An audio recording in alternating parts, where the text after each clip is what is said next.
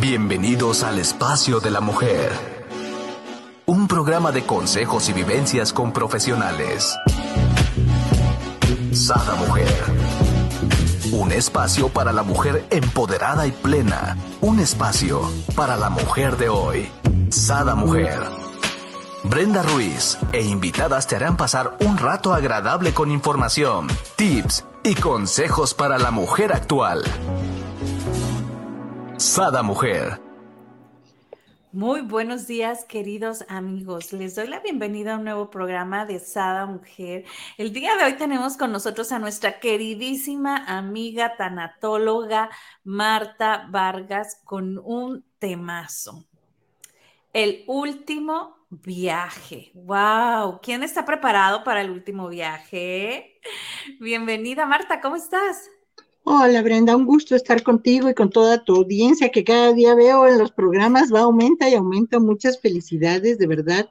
Qué padre que, que, sigan todos tus programas porque yo me los aviento casi todos los días ahí en la oficina con los audífonos, pero aprendes muchísimo y siempre tienes unos invitados de lujo y no porque esté yo contigo, pero aprendemos mucho de todos los temas, ¿no? Así es, muchísimas gracias a cada uno de, los invitados, especialmente ahorita a ti, ¿no? Que nos transmites de toda tu sabiduría, eh, de toda la gente que nos ve y nos comparte, pues realmente gracias. Ahora sí que está hecho del corazón para el corazón, ¿no?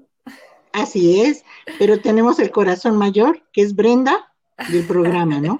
gracias. O sea, de ahí nos desprendemos, todo viene en cascada, ¿no? La buena energía y toda la, la sabiduría tuya ahí va y vamos de la mano todos contigo.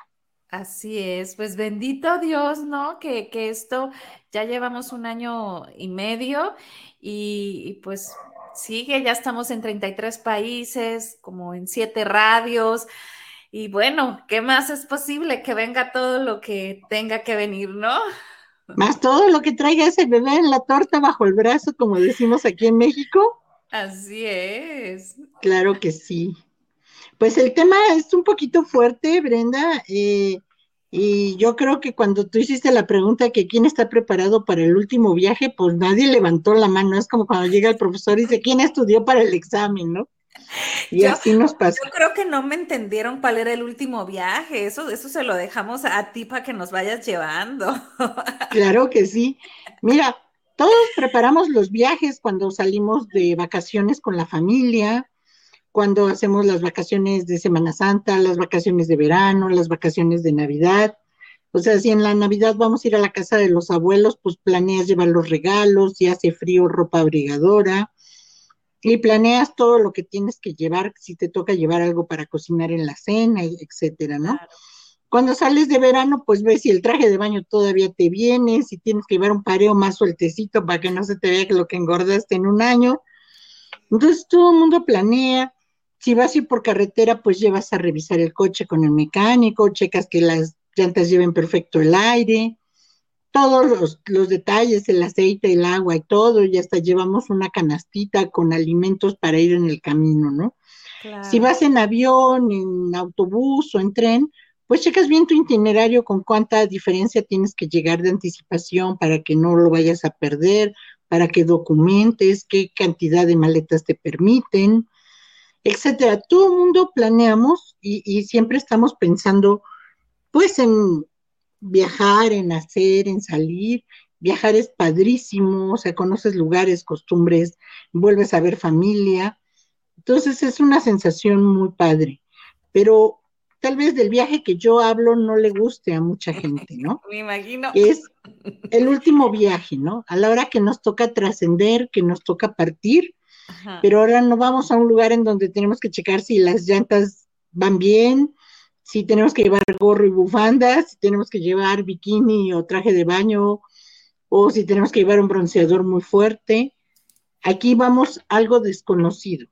Lo único seguro que tenemos al nacer es que vamos a morir algún día. No sabemos cuándo, ni en qué momento, ni en qué horario, que qué bueno, ¿no? Porque te imaginas la angustia de saber que tal fecha, tal hora vas a morir. Yo creo que te pasarías la vida pidiendo una prórroga, ¿no? Como, como se hace muchas veces. Y estarías diciendo, espero que no sea esa fecha y que pase. Realmente la muerte nos toma por sorpresa. Llega como un ratero y se mete a tu casa y se lleva tu vida. Y quizás muchas veces te encuentra dormido, quizás muchas veces te encuentra enfermo y está suplicando que ya venga por ti.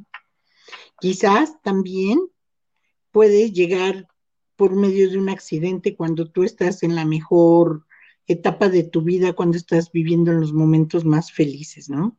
O sea, nadie sabe cómo ni cuándo vamos a, partir. Nadie sabe cómo es ese viaje. Ni tampoco sabemos a dónde vamos a llegar, que yo creo que es lo peor, ¿no? Como cuando te vas de, de vacaciones y dices, pues encuentro hotel, a ver a dónde nos para el coche y dónde nos agarre la noche y ahí nos quedamos. Vamos a algo desconocido porque hay muchas teorías, muchos científicos, muchos médicos, muchos tanatólogos que han estudiado la muerte y te dicen, o sea, Kubler-Ross, que es la madre de la tanatología, ella documentó 20 mil casos, en donde vieron la luz, vieron gente que había muerto, vieron ángeles, vieron manos que se les extendían y los llevaban a un camino de paz donde ya no querían regresar. Pero a ciencia cierta nadie ha ido y regresado totalmente a ese paraíso que, todo el mundo ve al final del túnel o de la luz. Entonces es un viaje que vamos a hacer hacia lo desconocido. Entonces yo les invitaría a que cerráramos los ojos un momentito nada más e imagináramos que una voz viene y nos dice que el día de hoy es nuestro último día de vida. ¿Qué haría cada uno de ustedes en este día? ¿Qué harías tú, Brenda? ¿Qué, haría tu auditorio? ¿Qué haría todos los amigos que te están escuchando? ¿Qué harían? O sea, mucha gente pondría en orden sus cosas materiales, mucha gente pediría perdón, mucha gente renegaría contra Dios, contra su creador, contra la creencia que tengan por el hecho de que les está quitando la vida en ese momento, que a lo mejor es el más feliz de su vida o el que más pleno se siente, ¿no? Lo que dices, bueno, ¿por qué a mí si tengo esta edad, por qué ahorita me tengo que ir, ¿no? O, o, analizarían las que tienen hijos pequeños, pues me falta ver a mis hijos crecer, me falta que salgan de la universidad, me falta verlos casarse, o muchos que cuidan a sus papás, pues no me puedes llevar ahora porque tengo que cuidar a mi, a mi papá, a mi mamá, o a mi hermano que me dejaron mis papás de herencia que está discapacitado, ¿no? Entonces empezamos con una negociación, que es lo primero que reacciona el ser humano, que acuérdate que es una de las partes del duelo, la negociación. Empezamos a negociar ¿Por qué? Porque ya estamos metidas o, dentro de un duelo en el cual estamos perdiendo la vida. ¿Sí? Entonces ya vamos a las etapas del duelo, ¿no? Primero vas a decir no y vas a decir, no me puede pasar, eso no es cierto, lo que hoy no es verdad. Exacto. Después te vas a enojar y vas a decir, ¿por qué conmigo? O sea, ¿yo qué? Yo tengo que vivir, ¿no?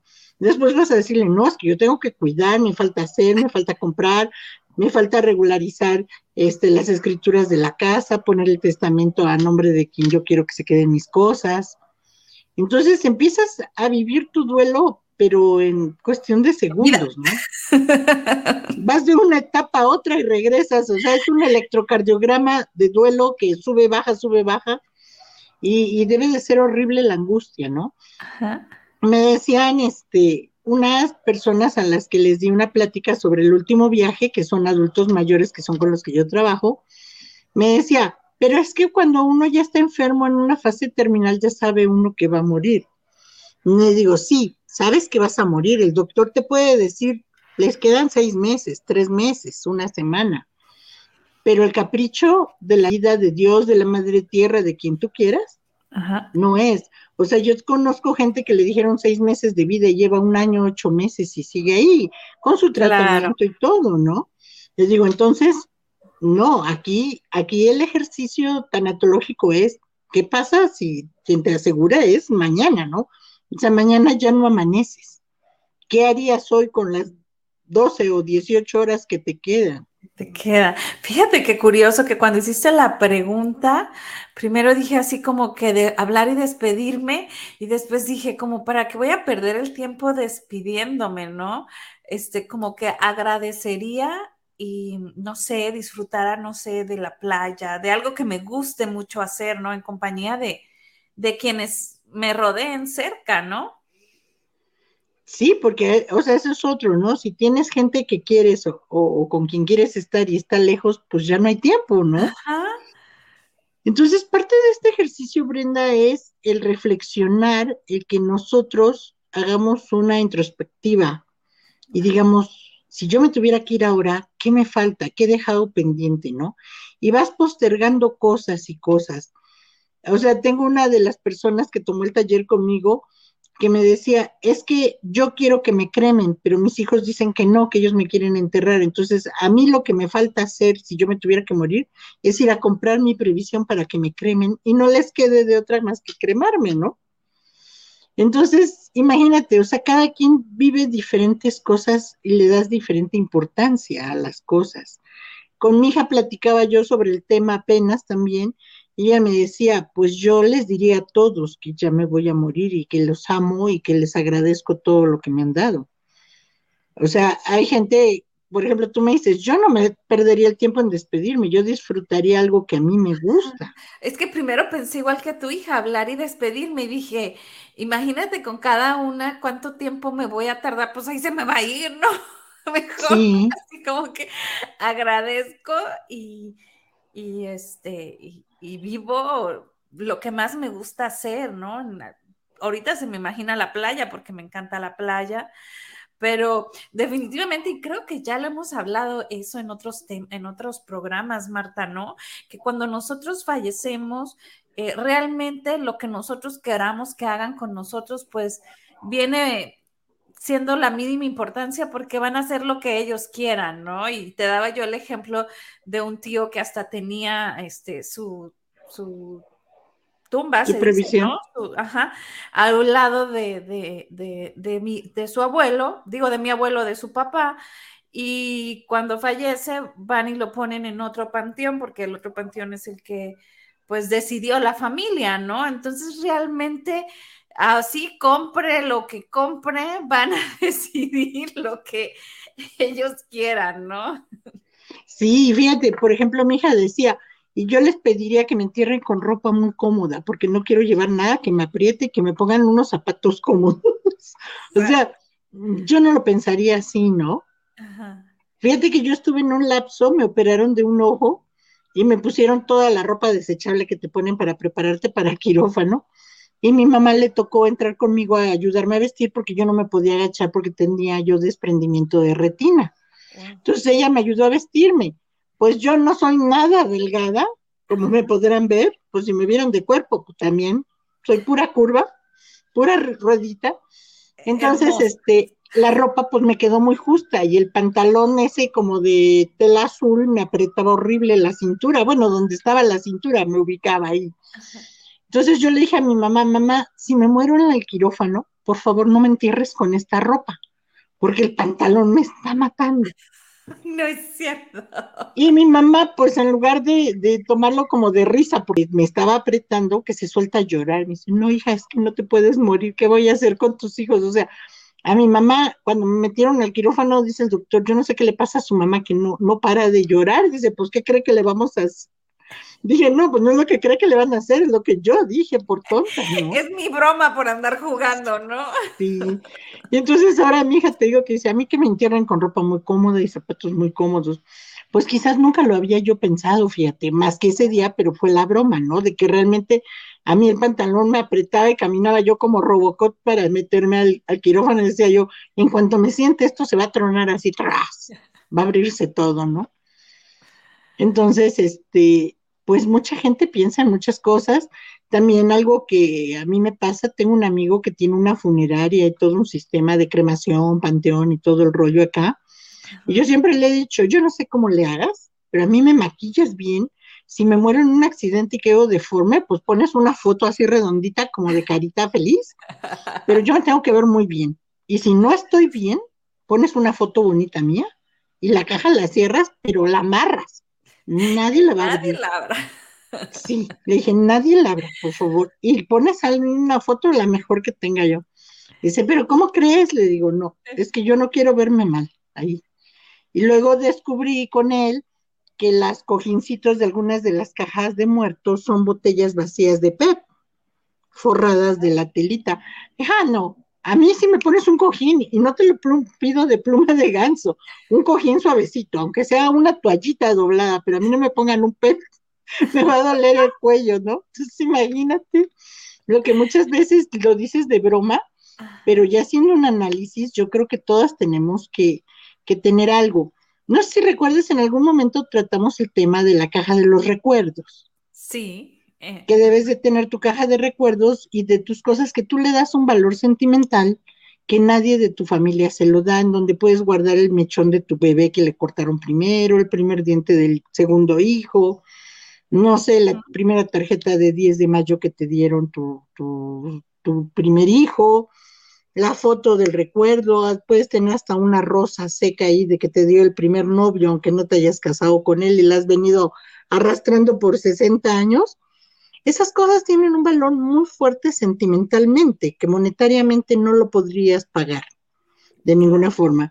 Entonces yo siempre he dicho que tenemos que hacer la caja de recuerdos, o sea, es una caja no muy grande en donde tú guardes todas esas pertenencias, esos recuerdos, hay gente que guarda hasta una servilleta de la primera cita en que fue a tomar café o de la luna de miel de la primera cena. O sea, me he encontrado en ese ejercicio cosas increíbles ¿eh? que guarda la gente. Entonces yo siempre les he dicho que pongan esa caja y a quien más confianza le tengan o le pongan una hoja encima o le escriban con plumón, caja de mis recuerdos. Cuando yo muera, quémenla conmigo o entiérrenla conmigo porque esas cosas nadie les va a dar el valor que tú les diste. Claro. Entonces, eso es, ese es otro punto que también tú tienes que tener previsto, ¿no? Decirle a, la gente que amas o que está cercana a ti, o que sabes que al final de cuentas va a entregar tu cuerpo el último destino, decirle, pues, ¿sabes qué? Esta caja quiero que se vaya conmigo. ¿Sí? o, alguna ropa que digas, ay, pues ese suéter me lo chuleó toda la vida mi amiga fulana de tal, pues el día que ya no esté, le dices que si lo quiere, ahí está, ¿no? O los aretes o el collar, que somos muy dadas a colgarnos 20 mil cosas. Ajá. Y digo, pues es, es dárselo a la gente que le va a dar el valor, ¿no? Pero muchas veces no organizamos nada de eso. Y dejamos todo a la libertad de, de los seres queridos y, hasta dónde ellos saben nuestros gustos o lo que deseamos o qué queremos hacer. Hasta dónde van a cumplir nuestra voluntad. Definitivamente, yo creo que por más comunicación que tengas, ¿no? Con tu familia, eh, nunca los sentimientos ni las emociones van a ser igual, como bien mencionas tú, ¿no? Entonces, este, sí es importante esta parte. Yo nunca había pensado eso de crémenme o, o, entiérrenme con mi baúl de recuerdos, ¿no? Porque, ¿Sí? pues, ¿qué van a hacer? ¿Van a andar rodando y... no, y a lo mejor van a ir a dar a la basura, ¿no? Y dices, ¿cómo lo que conservé, lo que yo guardé por tantos años que para mí era tan importante va a ir a dar a la basura, ¿no? Entonces yo creo que lo más lógico, lo mejor que puede uno hacer es pues llevárselo, ¿no? Quemarlo, que se quede con nosotros enterrado, como, como cada quien quiera. Pero yo siento que sí debemos de prepararnos, o sea, esa es una preparación para nuestro último viaje, y no porque esperemos que sea mañana, pasado, dentro de un año, Dios nos dé larga vida a todos los que te están escuchando, a ti y a mí. O sea, yo quiero seguir viviendo, amo la vida, la disfruto, y, créeme que no, no quisiera partir ahora, ¿no? Pero al final de cuentas voy a partir cuando me toque partir de aquí. Pero sí dejar organizadas las cosas. Quien tenga cosas materiales no se las va a poder llevar ni un carro ni una casa. Muchos que les da miedo pues, hacer un testamento porque dicen, no, pues es que se van a empezar a pelear en vida o se van a empezar a, este, a, a, decir, ah, bueno, pues ya me lo dejó, ya ni lo voy a ver, ya está en el testamento, ya va a ser mío, ya ojalá se vaya pronto, ¿no? Pero puedes hacer un donativo que no lo van a poder disfrutar hasta el momento en que tú ya no estés, o puedes hacer un testamento sin que la gente sepa que tienes ese testamento, ¿no? Es algo muy personal que tú tienes que organizar para tu último viaje. Así como planeas ir a comprar los boletos de avión, planea qué vas a hacer con las cosas. O como planeas dónde dejar a tu mascota porque en el hotel que vas no puedes llevarla, a quién se la vas a encargar, o qué veterinaria se va a quedar o en qué asilo lo vas a dejar. Así planea qué hacer con cada una de tus cosas materiales, terrenales, que no te vas a llevar, porque tu coche no te lo vas a llevar, toda tu llevar. Y también decir cómo quiero que me entierren, con qué ropa quiero que me irme, ¿no? Porque muchas veces te vuelvo a repetir, te ponen a lo mejor la que más te aprieta, la que más te molesta, y ni te vas a gusto, ¿no? Al final de cuentas, mira, yo hago un comparativo que es muy, muy personal que el cuerpo que tenemos es nuestro coche para transitar en esta etapa que es la vida. Al final de cuentas, lo que dejamos es ese coche, es como cuando cambias de auto. ¿Sí? Nuestra alma, nuestro espíritu va a trascender, nuestro cuerpo no puede.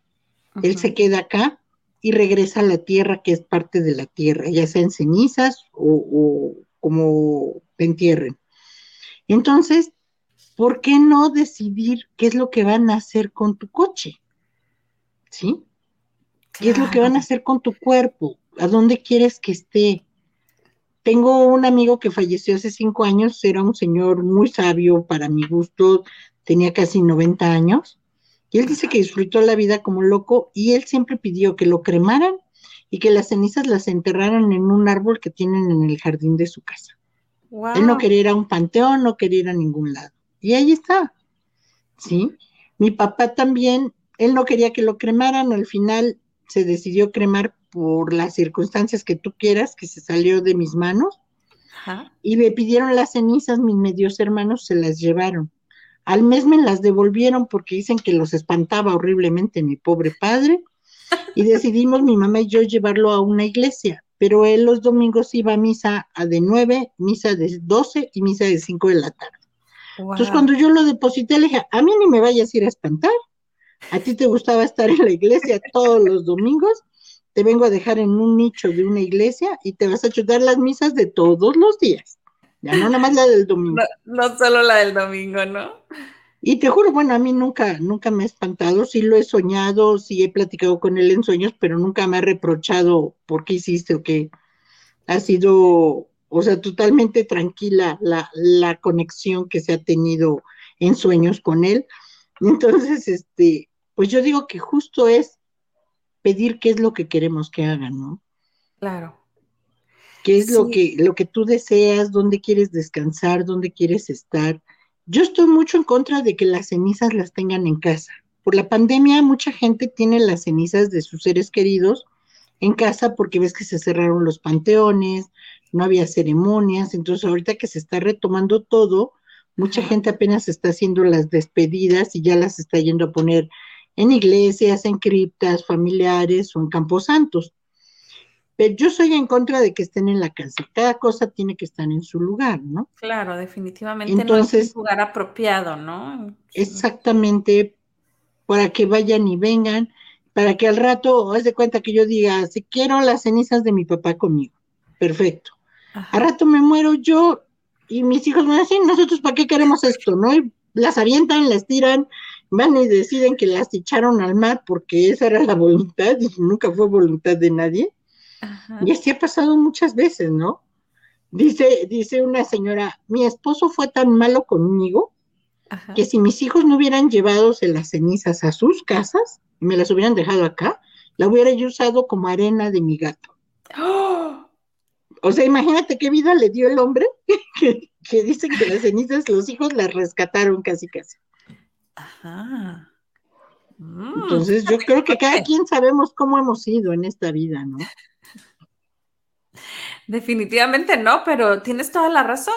Inclusive alguien sin querer puede tirarlas, eh, se les pueden derramar, eh, y luego imagínate el sentimiento de no haber podido recuperarlas todas, de que se hayan barrido algunas. Eh, no sé, para eso hay lugares, ¿no? Yo creo que el lugar más hermoso de depositarlas es como bien dices tú, ¿no? En la cripta de una iglesia donde eh, pues están ahí y puede ir uno a, visitarlas cuando quiera, ¿no? Hay también muchos campos santos que se han hecho aquí. Yo creo que ustedes ya los manejan allá desde hace tiempo, que te entierran bajo la sombra de un árbol, ¿no? O sea, venden el árbol como, como si fuera una cripta familiar. Te dan cinco lugares bajo el árbol, seis lugares para las cenizas de todos tus, tus familiares que tú quieras que ahí estén. Entonces, digo, cada lugar debe de estar en, en cada cosa tiene que estar en su lugar, ¿no? Aparte, para la gente que nos quedamos es una tortura, una tortura tener las cenizas de, de tus seres queridos ahí. Fíjate que, que apenas falleció la mamá, esta, apenas el 9 de mayo, la mamá de mi novio que falleció de COVID, te acordarás que, que lo comenté. Entonces, este, el día de hoy querían que fuera yo al, al novenario que, que, se celebra acá. Entonces yo les dije, pues no, no puedo ir porque yo tengo un compromiso, porque yo hoy no puedo, porque es día de trabajo, por lo que tú quieras, no puedo. Y me dice, hija, ¿por qué no quisiste ir si podías ir? Le dije, la verdad, no quiero ir porque ellas tienen las cenizas del papá, las cenizas de él y ahora las de la mamá. Entonces wow. le digo, el entrar y ver las cenizas de él me va a dar muchísima tristeza. O sea, prefiero no ir, mandé unas flores, pero no quiero volver a tener ese contacto con, con sus cenizas, ¿no? con verlo porque te juro que voy, voy a ir a abrazar la, la, cajita y voy a llorar mucho. Claro. Y es muy normal porque todavía traigo el sentimiento, todavía traes el dolor, traes todos los recuerdos, todavía a lo mejor mi duelo no lo he cerrado. Me estaba regañando mi hija, me dice, tanatóloga, y no has cerrado tu duelo en un año y meses. Le digo, pues sí, no creas que es tan fácil. Aparte, yo no me puedo automedicar mis terapias tengo que, que, o sea, yo tuve que tomar terapias. Claro. Le digo, entonces, este, no hay para qué ir a remover todo eso. No así si nada más estuvieran las cenizas de la señora y ellos ya estuvieran en un camposanto, ¿no? Claro. O en una cripta. Y ellos tienen la costumbre, yo lo veía con su papá, tenían un altar ahí con las cenizas y cada que salían pasaban y se persinaban y cada vez que regresaban se persinaban. Yo decía, como, ¿para qué remover que tu ser querido ya se murió dos veces al día, o cuatro, o cinco las veces que entraban o salían? Exacto. Para la gente que nos está escuchando y a lo mejor sea por primera vez o no le había tocado verte, eh, les voy a dejar aquí en los comentarios ese programa que se llama uh, Programa El Duelo en época de COVID, donde nos explicas lo difícil que para ti fue este, vivir este duelo en esta época, ¿no? Cuando estaba la pandemia, eh, pues muy fuerte, ¿no? También hay, hay, otro que es sexo en época de, de, COVID, que igual por acá se los voy a dejar porque es importante eh, que se echen un vistazo, ¿no? A, a, para que entiendan más o menos de qué es lo que nos, nos estás hablando, ¿no? De cómo se vivió uh -huh. esa temática, porque gracias a Dios hay muchísima gente que no que no tuvimos eh, esa afectación cercana, ¿no? Sí, mucha gente que perdió muchísima familia, ¿no? Uh -huh. O sea, tengo una persona que ya estamos en los últimos, en las últimas terapias. El chico, él contagió a su familia del trabajo, él contagió a mamá, papá y hermana. Wow. Su mamá muere martes, su papá jueves y su hermana sábado. Y él queda. Y él queda vivo. Entonces, él mmm, no tuvo que ir al hospital, pero con el COVID, sintiéndose mal, tuvo que ir a hacer los trámites de, ir a pagar la cremación, vayan y reconozcan el cuerpo, le mandaban por WhatsApp las fotos, y si ese es mi mamá, si ese es mi papá, si esa es mi hermana. Y, de plano dice que el sábado el señor de la funeraria le dijo, es que en esta semana me has hecho tres gastos, y le hizo un super descuento y le dijo, mira, vete a descansar, yo no sé qué tan mal lo viera.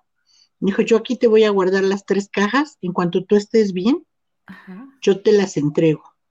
Y en caso de que a ti te pasara algo, te prometo que yo las voy a llevar a un lugar donde puedan estar tranquilos. Wow. Sí, y para él fue muy fuerte porque te digo, él trajo el contagio, él los llevó al hospital, él seguía enfermo, él tuvo que pasar, o sea, su duelo fue por tres, más el duelo de la pérdida de la salud, más el duelo de la responsabilidad que, que, fíjate que eso algo pasó muy chistoso, bueno, no es chistoso, no es grato, pero toda la gente que llevó a sus familiares al hospital y fallecieron, Ajá. tienen un grado de culpabilidad increíble.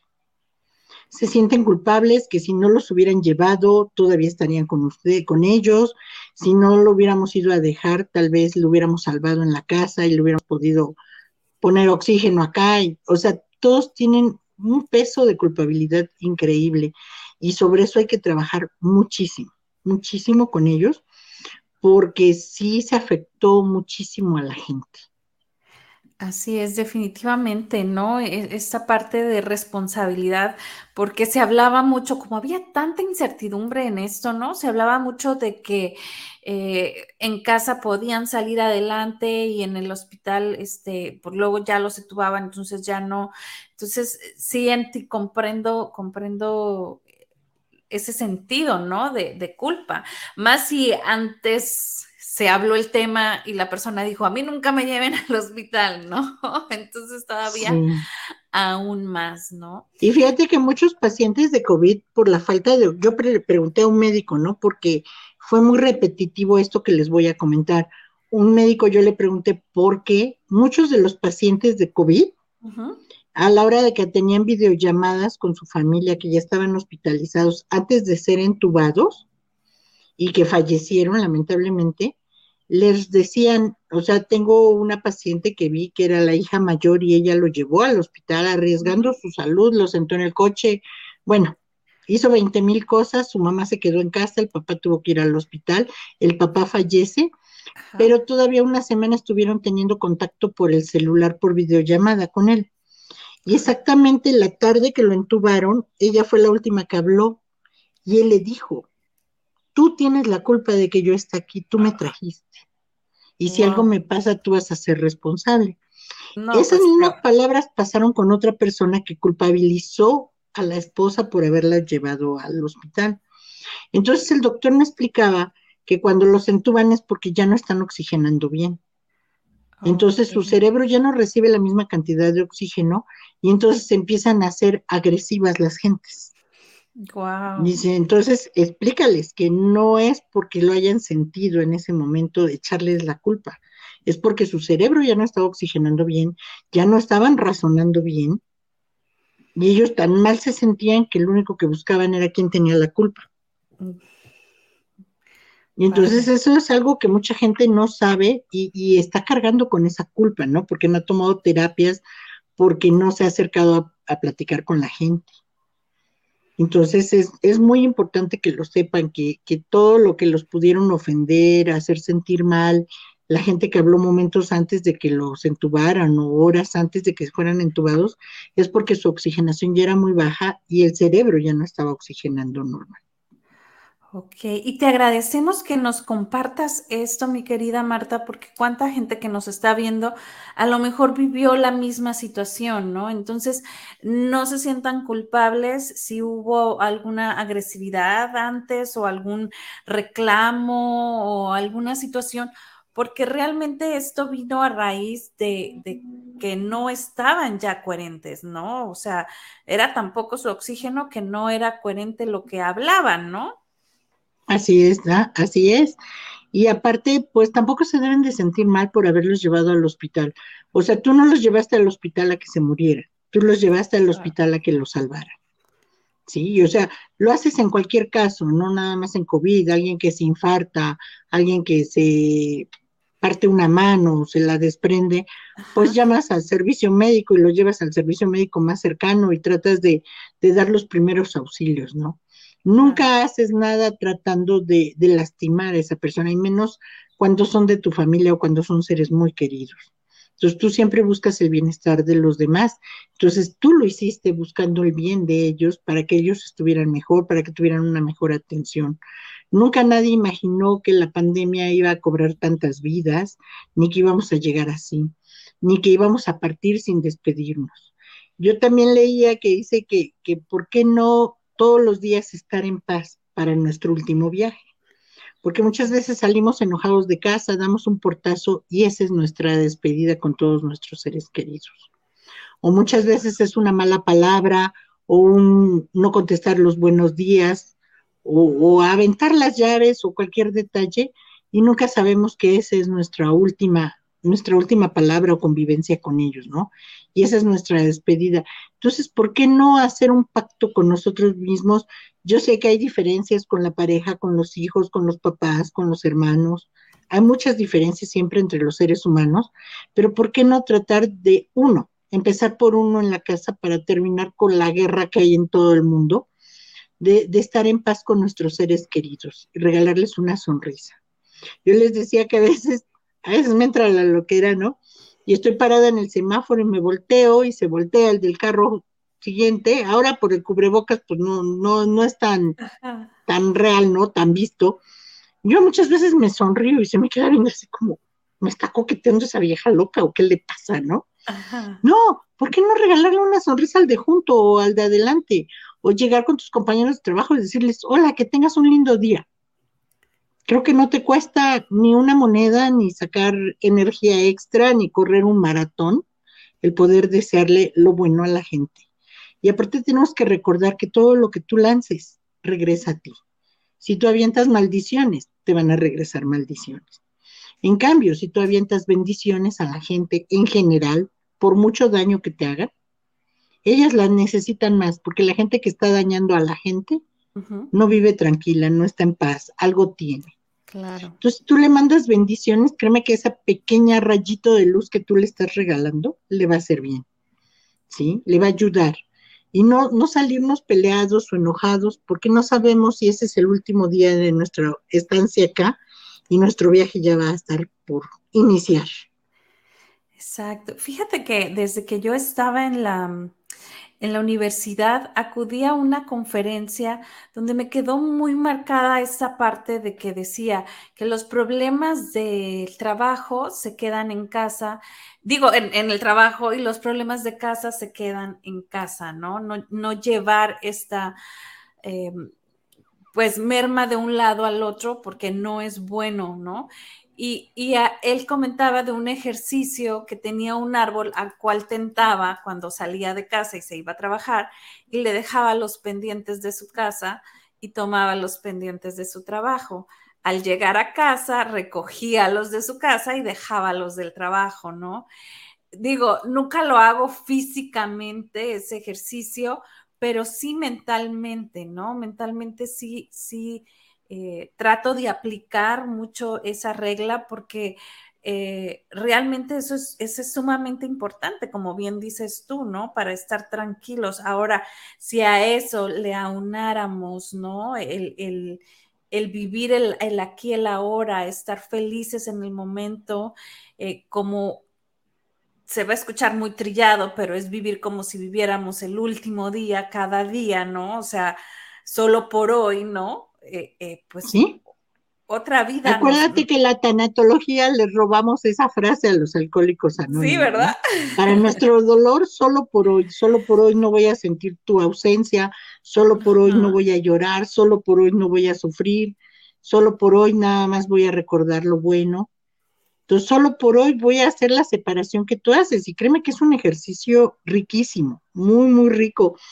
No sé si, si contigo ya comenté, hay un ejercicio que se llama ver verde, que cuando ya estás muy, muy concentrado de cosas del trabajo, muy estresado por la casa, por problemas de familia, económicos, que yo creo que a nadie le faltan, de, de, cualquier circunstancia, que tengas exceso de trabajo, que tengas problemas con tu pareja, que tengas problemas con los hijos, que tengas problemas porque no te rinde el dinero, no te alcanza llega un momento en que te sientes abrumado, cansado, hasta parece que vienes cargando ahí unos costales de piedras en la espalda. Hay un ejercicio muy padre que yo les quiero recomendar que se llama ver verde. Si puedes irte a sentar a un parque, es excelente. Pero si puedes sentarte, si tienes jardín en casa, siéntate ahí. O en, tienes muchas macetas o una maceta, siéntate frente a ella. Siempre y cuando sea verde. Y obsérvala Observa las hojas, observa la nervadura de ellas, observa cómo la mueve el aire. Si pasa una hormiga por ahí, obsérvala cómo va caminando, cómo va a traer una hojita y regresa. Observa todo lo que sea verde.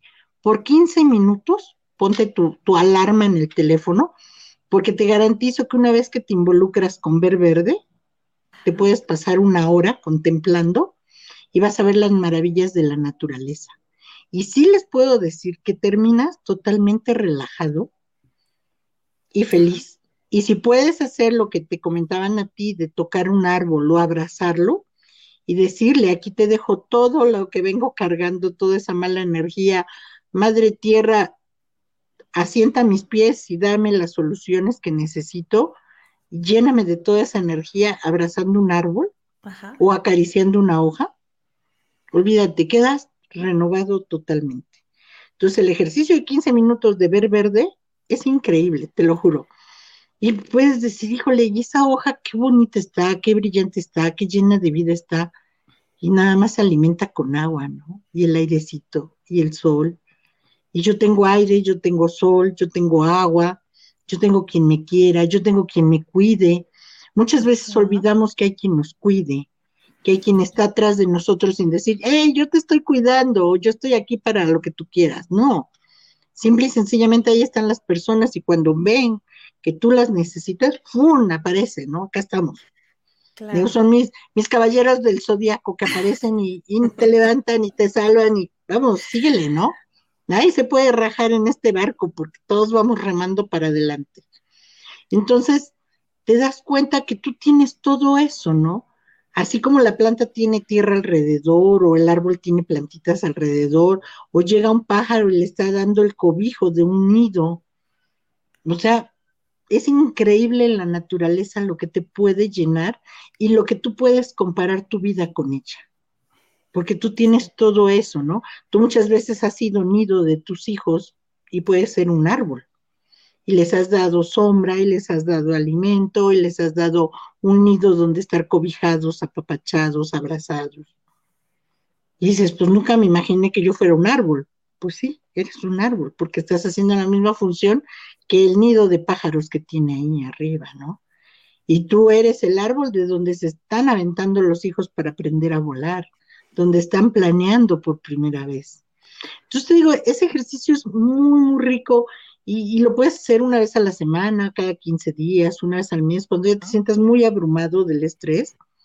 ¿Y por qué no estar tranquilo? No porque mañana me vaya a ir o porque es mi último viaje, sino simple y sencillamente por el hecho de disfrutar la vida, ¿no?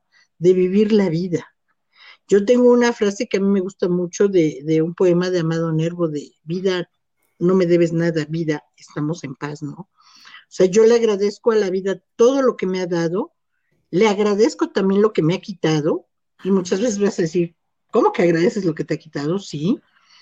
O sea, no porque diga yo, qué bueno que me dejaste viuda hace 26 años, ¿verdad? O sea, yo sería feliz de tener a mi marido a mi lado y seguir juntos, pero tengo que agradecer que el hecho de que él se fuera me hizo una mujer más fuerte, me hizo una mujer que pude sacar adelante a mis hijos, aprendí más cosas de la vida, aprendí quiénes eran amigos, quiénes eran familia, quién hizo leña del árbol caído, quién te dio la mano para que te levantaras, ¿sí?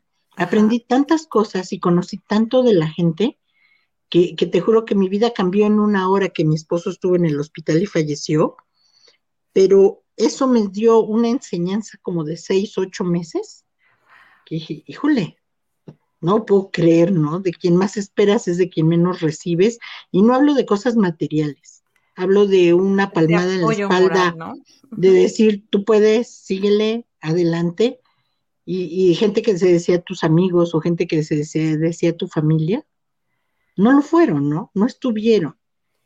Eh, entonces, tienes que agradecer lo que te dio la vida, pero también tienes que agradecer lo que te quitó, porque tienes que sacar lo bueno. ¿Qué, te dejó de bueno eso? ¿Qué apareció en tu vida? ¿Quién llegó nuevo a tu vida? ¿Quién te llenó ese, ese espacio? ¿Quién te, te ayudó? ¿Quién te cobijó? O sea, son, son muchas cosas, ¿no? Entonces luego, pues yo pongo un ejemplo muy, muy personal. O sea, si mi pareja que partió de COVID no hubiera partido, no hubiera conocido al hombre maravilloso que ahora tengo a mi lado. Sinceramente. Mucha gente me puede criticar que a los cinco meses apareciera alguien, pero yo no lo busqué ni él me buscó. Así que estamos como la canción, ni yo te busqué ni tú me buscaste, simple y sencillamente aparecimos, ¿no? Por azares de un programa, una circunstancia así de, de que yo lo tuve de invitado, pero porque a mí mi jefe me lo mandó de invitado a un programa, ¿no? Y nos cambió la vida a los dos. Entonces, tienes que aprender por qué cambian unas cosas por otras, ¿no? ¿Por qué te dan y por qué tienes que agradecer? Yo pienso que la primera base para poder partir tranquilos es agradecer. Dar gracias por la vida, porque tengo dos ojos para ver, porque puedo platicar con ustedes, porque puedo caminar, porque tengo un trabajo, porque tengo a mis hijos, porque tengo a mi madre, porque tengo, te tengo a ti, Brenda, como amiga, te considero mi amiga, gente positiva, gente buena vibra, que está rodeándome, ¿sí? Como también hay gente que te envidia, gente que te intriga, gente que te tira todo lo que puede, también, pero para ellos bendiciones. Claro. ¿Qué les falta en su vida que están siendo así, no? Y Imagínate cómo van a partir ellos. Aquí hay que enfocarnos en lo positivo, ¿no? En lo que queremos realmente en el resto de días o horas que nos queden, ¿no? Porque, pues, si te enfocas en, en los que envidian, pues no. Me, me, gustaría comentar, mi querida Marta, que tenemos un programa de agradecimiento que más bien parece una terapia que me diste a mí gratuita. Pero este, déjame decirte que es el único programa que solito, en cuestiones de días, ya llevaba los 3000 views.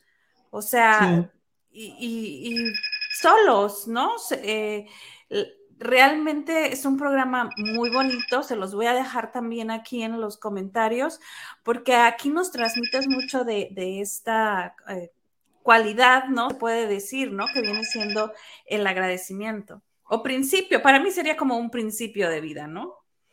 Sí, y todos tenemos que agradecer. Tengo otro ejercicio también que es muy bueno, es despertar y darle gracias a Dios, gracias a la vida, porque estoy despertando. Verte en el espejo y aunque vayas con el cabello acá y el ojo medio cerrado acá, un poquito de saliva aquí, porque nadie duerme a la perfección, ni maquillado, ni perfecto. Exacto. Este, y decir, gracias Dios, porque acá estoy, porque me puedo ver, porque me puedo sentir, porque hoy amanecí yo voy a dar lo mejor de mí y me voy a encontrar 20 piedras en el camino. Pues las 20 piedras las voy a pasar despacio o les voy a dar la vuelta. Claro. Pero voy a ser yo y no voy a permitir que nadie arruine mi felicidad, ni mi vida, ni de la gente que me rodea. Voy a dar lo que esté en mis posibilidades para que ellos estén bien, pero yo sin dejar de estar bien yo, ¿no? Porque hay gente que dice, no, es que yo doy la vida, nadie da la vida por nadie. Eso, créemelo. Nadie. Simple y sencillamente da lo mejor de ti como ser humano para que la vida de los demás sea buena y estén bien. Y entonces ahí sí estás dando lo mejor de ti para que los demás estén bien. Estás dando vida para que los demás tengan vida. Así es. Y aquí, mi querida Marta, me encantaría que nos dieras rápidamente, que el tiempo se nos va, eh, como tips para poder hacer esta mm, este plan de nuestra última vida? O sea, en tu experiencia, ¿qué tips son como, o qué situaciones o qué cosas son como que en las que más deberíamos de poner uh, ojo, ¿no? Yo pienso, si las pudiéramos enumerar, ahora sí, por orden de importancia o que la gente con la que he platicado sobre el tema le dan más importancia, la primera sería, ¿cómo quieres que sea tu, tu, entierro, cremación o qué es lo que quieres. Y le da mucha importancia a eso la gente, ¿no? ¿Cómo quieres tú llegar al final de este, de este viaje? ¿Cómo quieres iniciar tu último viaje? Porque realmente un funeral es el inicio de un viaje. Trascender es el inicio de ese viaje. Segundo, si tienes cosas materiales, déjalas claras y precisas, pero no de palabra, ante las autoridades que las tengas que dejar y vas a evitar, pues no sé si puedas venir del más allá y ver cómo se pelean por un terreno, por una casa, no lo sé, pero más vale que gastes y hagas un testamento o dejes las cosas en ese orden, ¿no? O hagas un donativo y que solamente lo pueden usar hasta el momento en que tú ya no estés, porque mucha gente ha sido despojada por el hecho de dar su casa y eso, ah, pues ya me la diste en vida, pues te vas. Y, y créeme que son mucha gente. Después, planea cómo, con qué ropa quieres que te entierren, que te cremen, bueno, al final te creman desnudo, pero con qué ropa quieres que estés durante el velorio o cómo quieres que te entierren, si quieres que lleves zapatos o que no lleves zapatos. Sí, si tienes alhajas, joyas, también designa a quién se le van a quedar. Si tienes tu caja de los recuerdos, de verdad, hagan su caja de los recuerdos. Es, padrísimo, es una sensación de seguridad que algo tan íntimo, tan sagrado, tan querido para uno está ahí en un lugar seguro y que a lo mejor lo van a ver el día que tú ya no estés, pero le van a cumplir lo que tú digas. Asigna a quién, a quién va a ser responsable de, quemar, tirar, llevarte en la tumba, en la caja, esa caja de los recuerdos o tus cosas. Asigna a quién. ¿sí? Yo creo que esos serían los puntos principales y el primordial, primordial, todos los días agradecer, agradecer a la vida, agradecer los hijos que nos dieron, los padres que tuvimos, la familia que tenemos. O sea, no porque vaya yo a morir mañana o, se cumpla, como dije, no, hoy duermo y ya mañana no amanezco, pero creo que, el hecho de agradecer, ser agradecido en la vida, te va a ayudar a sentir como, como si te sacaran el, la presión que traes dentro, porque yo les preguntaría, ¿cuándo le han agradecido a Dios o a la vida los padres que tuvieron, la infancia que tuvieron, la escuela que tuvieron, los compañeros que tienen, los amigos que están ahí, los hermanos que les tocaron, los sobrinos, los primos? Creo que nadie se ha sentado a agradecer todo eso. Entonces es un ejercicio muy padre el agradecer y, recuerdo en ese programa lo, lo manejamos Dar gracias, gracias a la vida, gracias por lo que tengo, ¿no? Por lo que soy. Te digo, gracias por lo que me diste y gracias por lo que me quitaste también, porque al final de cuentas, como les explicaba yo, yo aprendí de lo que me quitaron, me fortaleció, me hizo una mujer fuerte, me hizo una mujer autosuficiente, me hizo una mujer que si en algún momento pensó que no podía con dos hijos adelante, pues ahí están las pruebas, ¿no? Pasaron 26 años y ahí están. Entonces, eso es muy, muy importante, Brenda, que hagas ese como balance, que hagas un alto total y veas para atrás, agradezcas lo que tienes y planees qué quieres para adelante, qué va a haber adelante.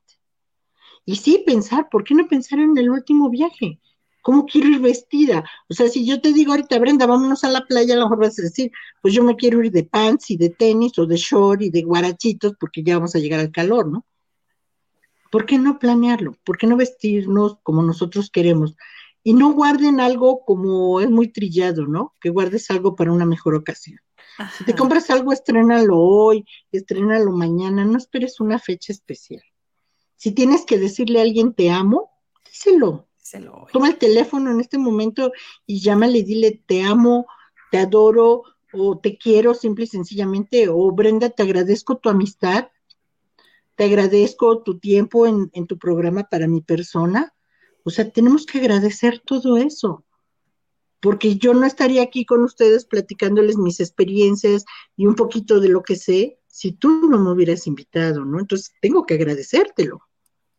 Y espero que esas palabras puedan ayudar a tu auditorio, que puedan ayudar a todas las personas que te escuchan, que te ven, porque eso es muy padre. Alguien me preguntaba en algún momento, ¿y cómo le haces para después de las terapias, de todo lo que escuchaste, cómo le haces para que tú no quedes, pum, tronada de energía, tronada en el sentido de, de pues hay casos en que lloro, ¿eh? te lo juro que lloro, de termino y digo, ahora sí que me escurra la lágrima, porque no podía yo antes. Y, y, tienes que darle esa fortaleza a mujeres que han tenido la pérdida de, de una hija, de un nieto, tengo una señora que le doy terapia que su hijo se murió en un accidente, dejó a la esposa embarazada, la esposa tiene a los dos meses que él fallece al bebé y la llevan a bañar al temazcal como se acostumbra aquí en México, los baños así en, la bolita que es el temazcal, baños como de vapor, y no dejan salir bien el aire y se mueren asfixiadas la nuera y la suegra que la estaba bañando. O sea, fue una tragedia aquí en la ciudad el, hecho ese. Y una amiga que trabaja en la Procuraduría de la Defensa de la Mujer me hizo favor de pasarme el caso y pedirme que apoyara yo a la señora porque es de muy escasos recursos y la estoy tratando. Entonces, ella tiene la pérdida del hijo, la pérdida de la nuera y lo que es peor, el nieto no lo dejan que lo vea. Se lo llevaron los hermanos de la, de la nuera y no lo dejan que la vea. Y no se lo quieren dar. Y por derecho legal le corresponde a ella tener al nieto. Entonces ahorita están en una lucha de aquellas, pero la mujer está deshecha y aparte tiene dos nietos de una hija que falleció de SIDA hace un año. Wow. Entonces dices, ¿cómo le doy fortaleza a alguien que, te dan ganas de llorar? Es una tragedia su vida.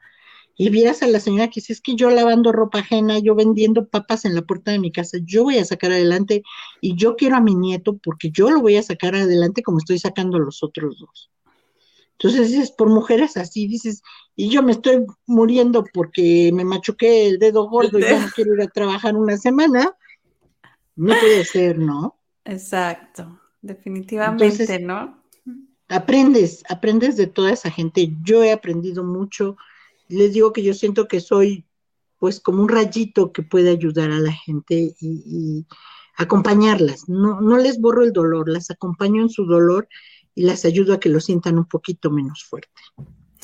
Y ese es un don que tienes, ¿no? Porque transmites de una forma tan amorosa y tan natural, ¿no? Que realmente no cualquiera este, lo, puede hacer, ¿no? Así es que felicidades y sigue tu vocación porque se necesita de mucha gente que ayuden, ¿no? En, en estas épocas o tiempos de duelo, ¿no? Para, para otras personas. Pero como siempre, mi querida Marta, el tiempo se nos acaba. Sí. Con algo que nos quieras dejar antes de irnos. Pues les quiero dejar con que agradezcan. Agradezcan primero que nada, planeen su último viaje, como planean todos los viajes de su vida. Y vida, no me debes nada. Vida, estamos en paz.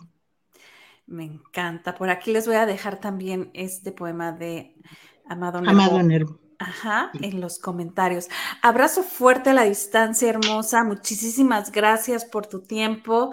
Eh, y pues invitarlos si quieren conocer más de Marta, de sus terapias, de, su seguimiento como tanatóloga, eh, que déjenme decirles que es bien versátil, porque no nomás es tanatóloga, es contadora y aparte también locutora, así es que, ¿no? La pueden buscar en su Facebook como Tanatología Adiós al Duelo o también en Instagram como ah, Marta Tanatóloga.